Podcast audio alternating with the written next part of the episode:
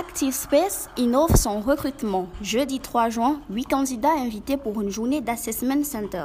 De quoi s'agit-il? Nous allons poser la question à quelques acteurs de ce processus.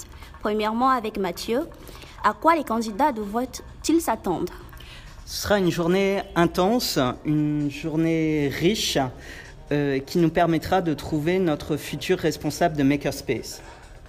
Plus concrètement, comment cela va-t-il se dérouler?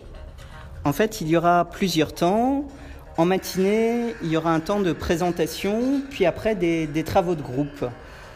Les différents candidats auront différents énoncés et devront travailler sur euh, nos appareils, l'imprimante 3D, la foreuse, la CNC, etc. et résoudre un problème puis le présenter. Par contre, l'après-midi, ils passeront individuellement sur des slots euh, personnalisés avec différents experts que nous avons sollicités pour l'événement. Ensuite, nous allons vers Jackie. Vous interviendrez sur quelle partie? Alors, j'interviendrai sur la partie psychologique du, du processus. Euh, nous aurons des tests de personnalité et des tests psychotechniques que nous offrirons aux candidats. Euh, L'objectif ici sera pour évaluer leur réactivité et aussi euh, leur aptitude à résoudre des problèmes, leur orientation aussi dans l'espace. Merci. Monsieur Rafiki, quelle sera votre partie à vous euh, nous, nous, interviendrons dans la partie cybersécurité. Je tiens à rappeler que nous sommes euh, responsables de la startup euh, CyberZone. Ici, notre but est de tester le niveau de cybersécurité, le niveau de culture en cybersécurité de chaque membre.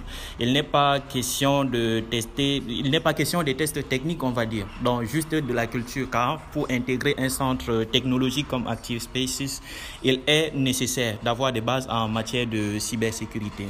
Merci. Pour le mot de fin, quel conseil donnerez-vous aux candidats pour mieux se préparer, Mathieu? Eh bien, il faut que nos candidats dorment bien la veille parce que la journée sera dense et intense. Et pour dormir l'esprit tranquille, il faut avoir repéré les lieux peut-être euh, la veille, avoir bien préparé sa machine, avoir déjà tous les logiciels de modélisation, de programmation dessus. Il est inutile de réouvrir tous ces cours de C++, de Python, euh, la veille au soir parce que c'est pas ce jour-là euh, qu'on apprendra à programmer. Euh, rester ouvert, avoir pensé à imprimer trois exemplaires de son CV pour distribuer au jury et être capable de l'impressionner le moment venu.